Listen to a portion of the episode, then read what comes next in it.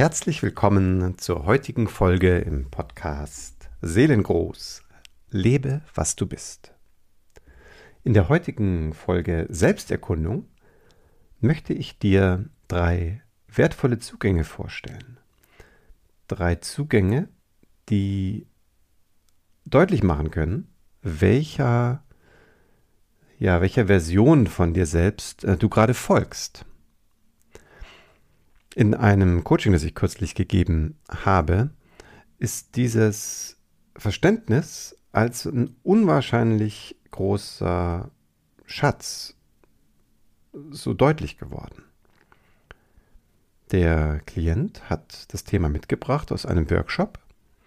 Das heißt, diese drei Perspektiven, die sind jetzt nicht irgendwie auf meinem Mist gewachsen, die sind sozusagen allgemein verfügbar. Deswegen werde ich sie jetzt ein bisschen von den Namen her anpassen oder ähm, die, Name, die Name so wählen, dass recht deutlich ist, was überhaupt gemeint ist. Ja, ich habe dir ja angekündigt, dass ich möglichst auch an der, an der, an der praktischen Entfaltungsarbeit ein bisschen mehr anknüpfen möchte, dass ich auf das ein oder andere Fallbeispiel eingehen möchte, dass ich ein Anliegen von dir aufgreifen möchte im, im Podcast. Und das hier jetzt, das kam wirklich wie, wie auf Wunsch hier reingeschneit, weil dieses Fallbeispiel ist so wirklich so eine, so eine Brücke aus diesem, ähm, wo ich bisher eher den Schwerpunkt drauf habe, so aus diesem ja, Seelenraum, aus diesem Verständnis für dieses Größere, was wir sind, für diese weitere Perspektive, ähm, eine Brücke zu bauen, die sehr alltagsnah ist und eben auch von, von Menschen wie du und ich auch ganz, ganz konkret dann ja Brücken sind oder eben Zugänge, die, die helfen, sich zu klären, sein, seine innere Ausrichtung, sich selber so weit zu fassen.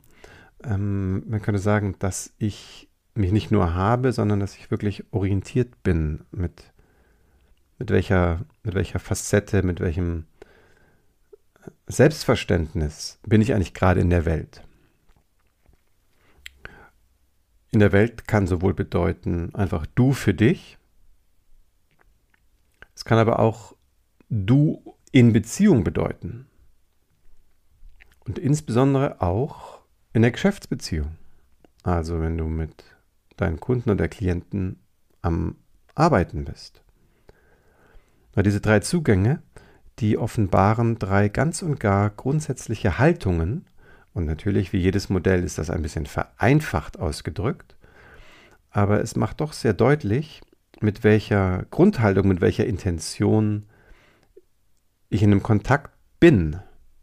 Und das Spannende ist, das ist zumindest meine Überzeugung, dass wir diese Grundhaltung sowieso mitbekommen. Also ich als Gegenüber, vielleicht nicht ganz und gar bewusst, aber irgendwie kommt doch bei mir an, aus welcher dieser drei Grundhaltungen du oder eben mein Gegenüber mit mir hier im Raum ist. Das macht die ganze Sache ja auch so spannend. So, aber um dich jetzt nicht länger auf die Folter zu spannen, möchte ich jetzt also einmal diese drei Facetten des Ichs, des Selbst, ich lasse es mal noch bewusst ein bisschen offen, erstmal benennen. Und zwar habe ich den Namen jetzt so gewählt, wodurch sie sich meiner Meinung nach auszeichnen. Und zwar der erste vielleicht ersehnteste und gewünschteste Aspekt ist das wahre Ich, das wahre Selbst, der Wesenskern und aus dem Wesenskern heraus in dieser Sekunde anwesend zu sein. Das ist die Nummer eins. Nummer zwei und drei, erst einmal benannt. Nummer zwei, das gepushte oder pushende Selbst. Mit pushen ist gemeint, dass in mir eine Haltung existiert irgendetwas in mir und respektive dann auch in dir, ist noch nicht ganz fertig. Da muss noch was gemacht werden. Da gibt es noch was zu reparieren. Da gibt es einen Antreiber. Da gibt es was, was ich unbedingt erreichen muss. Also Betonung auf muss. Oder meine zu müssen. Und das dann mehr so ein inneres sollte ist. Das nenne ich also das gepushte oder das pushende Ich. Und das dritte ist gewissermaßen das Gegenteil. Ich nenne es das sich veräußernde Ich. Das sich im Außen verlierende Ich. Was ist damit gemeint? Damit ist gemeint, dass meine Wahrnehmungskanäle, mein ausgerichtet Sein so stark nach außen hingewendet ist, dass ich gewissermaßen die Verbindung zu meinem Wesenskern dabei verliere. So, das heißt, ich bin ganz und gar da draußen, letztlich dann auch den Emotionen und Haltungen da drüben ausgeliefert. Das merken wir häufig gar nicht, außer in so Fällen, wo unser Gegenüber mit unserer Offenheit dann zum Beispiel spielt. Typischer Fall. Jemand ist sehr, sehr dominant zum Beispiel, ist sehr pushig, eben aus seinem pushenden Selbst heraus. Wenn ich jetzt im veräußerten Ich bin, dann ist mir das sozusagen zu viel. Ich mache wie so eine Art Abwehrbewegung. Aber ich weiß nicht so richtig, wie ich mich sammeln soll. Ich, ich fühle irgendwie nur so eine Notwendigkeit zurückzuweichen, habe wie so einen inneren Stress. Und dann plötzlich ist das Gegenüber wieder total lammfromm und hört auf zu pushen und ist vermeintlich ganz zugewandt und freundlich und bringt Harmonie rein. Und als veräußertes Ich komme ich jetzt in so einen ganz großen Fluss und denke, oh, alles ist gut und ich öffne wieder alle Kanäle und bin wieder in der Einfühlung und verstehe den anderen, warum der gerade so pushy war und so vielleicht so dominant aufgetreten ist. Und ich habe auch gleich eine Idee zu seiner Kindheit und bin da sozusagen total, man könnte fast sagen, im anderen, im Gegenüber, auf jeden Fall in seinem, in seinem Feld, in seinem Informationsfeld drin aufgespannt und plötzlich nutzt der andere das wieder, wird wieder sozusagen einer, der in sein puschendes Selbst hineinschlüpft und kann mich jetzt wie am Nasenring so ein bisschen durch die Manege führen. jetzt, jetzt wunderst du dich vielleicht, warum ich das so gut beschreiben kann. Weil ich musste, während ich beschrieben habe, musste ich an einen ehemaligen Kollegen von mir denken. Ein wirklich ein genialer Mensch, ein genialer Kollege, aber auch ein Könner im andere Menschen an der Nase herumführen, im wahrsten Sinne des Wortes, und eben damit spielen, dass sehr, sehr viele, und ich denke, ich war damals auch ähm, noch sehr flummiartig mit dem Wesenskern, sprich mal mehr, mal weniger verbunden. Also hat mich auch ganz schön an der Nase entlang durch die Manege gezogen. Ja, dass solche Menschen sind durch eine große Herausforderung, wirklich dem eigenen ganz und gar treu zu sein, aus den wahren Selbst dieser Situation zu begegnen. Dann wird es natürlich dann wahnsinnig erfrischend und lebendig. Ja, und ähm, vielleicht sage ich dir ein paar Sätze aus dem, aus dem Coaching, wieso das so hilfreich war und möchte dich dann äh, zum Abschluss einmal direkt an die Hand nehmen, dass du ein paar vielleicht unterstützende Sätze bekommst, wie du für dich selber herausfindest, in welchem dieser Facetten du gerade ähm, zu Hause bist. Ich bin auch da ähm, offen, wenn du merkst, oh, da gibt es aber vielleicht noch eine vierte oder fünfte Facette, die vielleicht genauso wichtig ist. Dann lass mich das gerne wissen. Wie gesagt, ist ja das alles ein bisschen mit Modellcharakter. So, und jetzt also nochmal Blick auf, auf das Fallbeispiel. Und zwar war der ähm, Klient ein, ein, wie gesagt, ein, ein Kollege, der vor allem im Unternehmensbereich unterwegs ist. Vielleicht war es auch eine Kollegin. Das äh, lasse ich jetzt hier mal ein bisschen offen, der Anonymität halber. Also sie hat eben mit einem sehr großen Selbstanspruch sich auf ihre innere Reise begeben und diesen Anspruch mehr oder weniger unbewusst auch auf ihr Umfeld draufgelegt. So, jetzt, jetzt konnte diese Kollegin durchaus ganz besondere Dinge auch bewirken. Sie war schon ein bisschen auffällig positiv in ihrer Wirkung jetzt auf, auf Projekte oder Verläufe. So, und das Dilemma an der Geschichte ist aber, dass die betreffende Person in ihrem eigenen Selbstverständnis sehr darunter gelitten hat, nicht wahrgenommen zu werden, nicht wahrgenommen zu sein als das Wesen, als die Person, die sie ist. Also sie hatte nicht das Gefühl, in ihrem Inneren, in ihrem Wesenskern berührt oder gespiegelt zu sein, was uns ja fast allen so gegangen ist im, im Aufwachsen. Und ihre Strategie, damit umzugehen, war eben, ihre Talente zu nutzen und spannende Wege zu bauen. Für sich, für andere, für Projekte. Und das wurde fast dann so eine Art Automatikprogramm, dieses, dieser, dieser Pushy und dieses Gefühl, ich muss hier noch was kreieren und da zeigen, dass ich es drauf habe. Und ah, hier ist vielleicht noch eine Schwäche. Die könnte ich vielleicht noch mit einem Seminar besonders konstruktiv ähm, zu kitten. Und ah, hier ist noch äh, was, was ich besser nur im Geheimen für mich weiß, aber der Welt ein bisschen vorenthalte.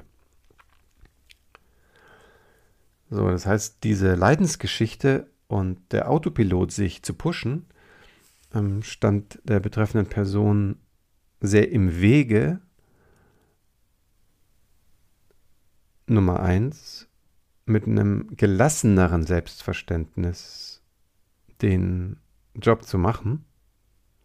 Aber Nummer zwei, und das war jetzt in dem Fall noch viel relevanter, war diesem Menschen schon deutlich, dass die besten Ergebnisse geschehen, wenn weniger Druck da ist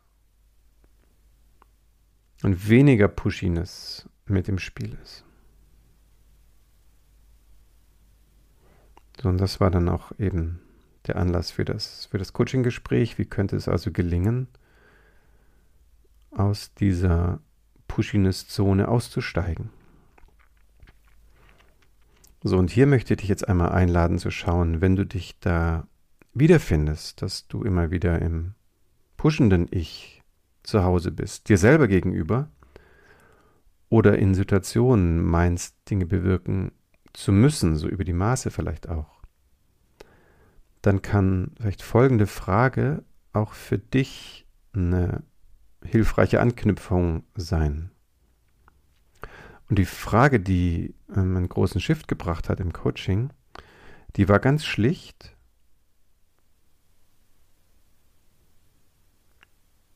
Was hast du dir davon versprochen,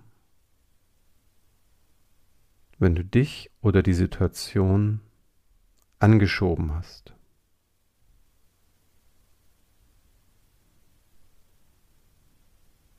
Was erwartest du? Was soll das Ergebnis für dich sein, indem du dich pusht oder die Situation da draußen.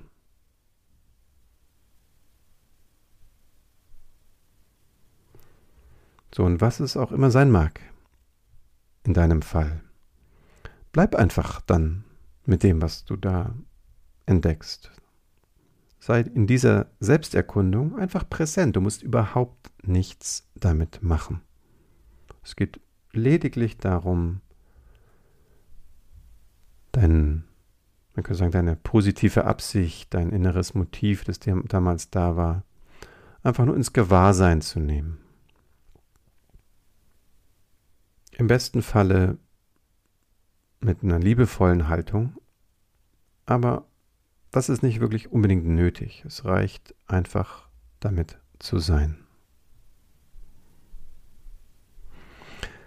So in dem Fall im Coaching, ich komme wieder auf das Coaching-Beispiel zurück, da war das Stichwort, was waren eigentlich zwei Worte, es war Anerkennung und Verbundenheit. Anerkennung und Verbindung.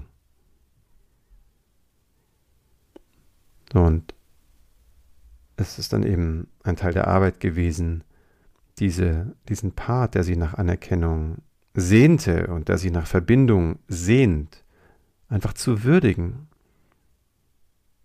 den ganz nah ranzulassen, ganz menschlich, ganz menschlich in dein Herz zu schließen, darüber zu sprechen, Raum geben, zu fühlen.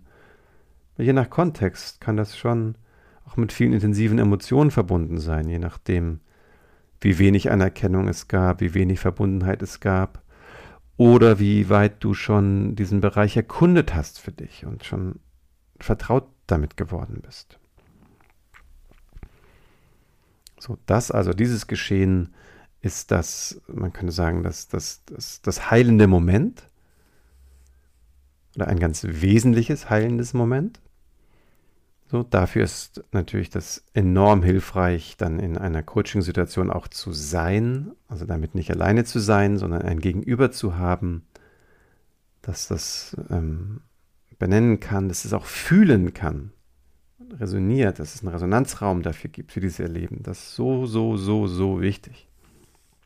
Also wir können ganz, ganz vieles alleine schaffen, aber eben nicht alles. So, und jetzt kommt wieder der, ein bisschen der Blick von oben. Und es ist ja so deutlich, dass wenn ich eine Situation anschiebe, dass ich dann häufig gerade Verbundenheit oder Verbindungen verhindere. Ich, ich gebe ja Druck rein. Also es ist ein bisschen so, jemand ähm, will mir vielleicht irgendwie ganz entspannt, freudig entgegenkommen und öffnet sozusagen symbolisch gesehen ähm, sozusagen so die Hände mir gegenüber und ich, ähm, ich pack den sozusagen und schieb den irgendwo hin und sag, du musst aber hier noch was klären oder ich ziehe den nach da und sag, komm mal hierher, folge mir mal und dann hat's, kann ich dir hier noch was beibringen und dann wird alles besser. Also selbst wenn das in einem, einem Bereich stimmen mag, dass ich dadurch Ergebnisse erziele, wie das bei der Person auch früher der Fall war, ist es ja doch so, dass ich ähm, eine echte Verbindung mit dem Gegenüber dadurch verhindere.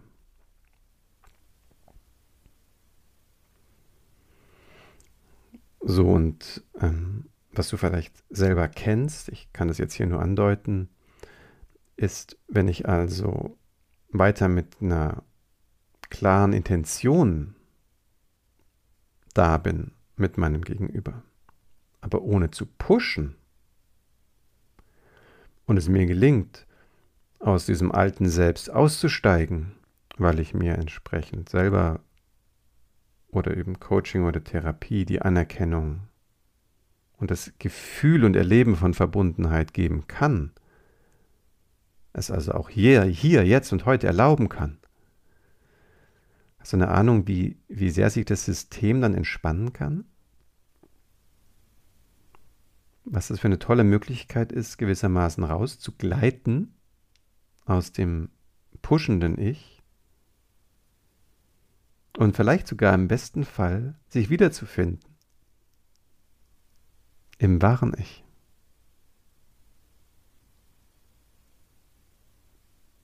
Und plötzlich kann aus dieser viel gelasseneren inneren Haltung natürlich auch dank deiner Intention, du hast immer noch eine Intention mit diesem Menschen, kann dir zuströmen, was genau jetzt für diese Situation auch wirklich adäquat ist, ohne zu pushen und ohne sich selbst aufzugeben. Du bringst also einen, einen, wenn du so möchtest, einen seelischen Funken, einen Zustrom aus einem Feld in diesen Moment hinein. Und du bist offen für diesen Raum, für dieses Feld, das eben größer ist als dein bekanntes Ich, das gespeist ist von eurer beider Felder, du und dein Gegenüber. Du bist ein bisschen wie, wie eingesteckt, so ein bisschen so in der Intelligenz des Feldes. Und was glaubst du, wie sich dieses Feld freut und die Informationen im Feld, dass sie jetzt endlich eine Gelegenheit haben, sozusagen ähm, downgeloadet zu sein. Weil was nützen die ganzen Informationen im Feld, wenn sie keiner, keiner abgreift? Das ist so ein bisschen wie, weiß nicht, ob das jetzt mit dem Apfelbaum Freude macht, äh, wenn wir uns an seinen Äpfeln erfreuen, wenn sie reif sind. Aber ich finde, ich persönlich finde es zumindest eine schöne Vorstellung. Wird ein bisschen, bisschen poetisch, dass der Apfel dann glücklich in der Hand landet, wenn wir ihn mit Offenheit, Verbundenheit und aus dem Wesenskern heraus äh, pflücken oder auffangen. Hm, ja, das vielleicht noch als ein kleiner romantischer Zusatz am Rande. Ja, und wie du selber schon merkst, ich bin jetzt vielleicht gerade ein bisschen, ähm, bisschen abgedriftet, aber da, da ist vielleicht ein bisschen spürbar geworden für dich, dass diese Momente jetzt eine, einen großen Glanz haben, eine große Strahlkraft, eine große Kostbarkeit.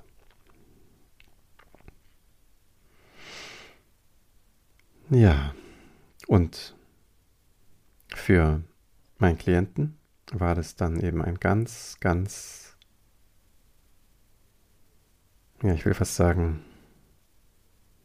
ja, vielleicht wirklich life-changing, also wirklich ein weichenstellender Moment, das verkörpern zu können.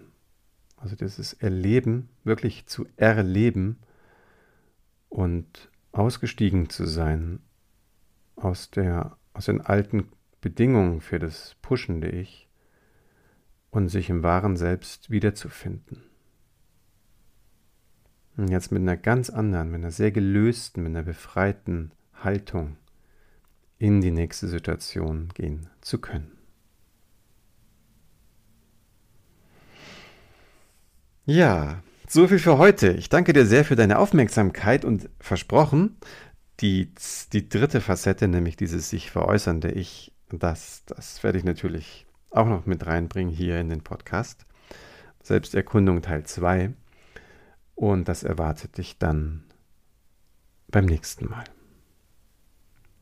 Ich freue mich, dass du dabei warst. Grüße dich herzlich. Und wenn du mir was zukommen lassen möchtest, vielleicht auch eine eigene Geschichte, einen eigenen, ein eigenes Anliegen, dann, dann mache das gerne auf den dir bekannten Wegen. Alles Liebe, dein Martin.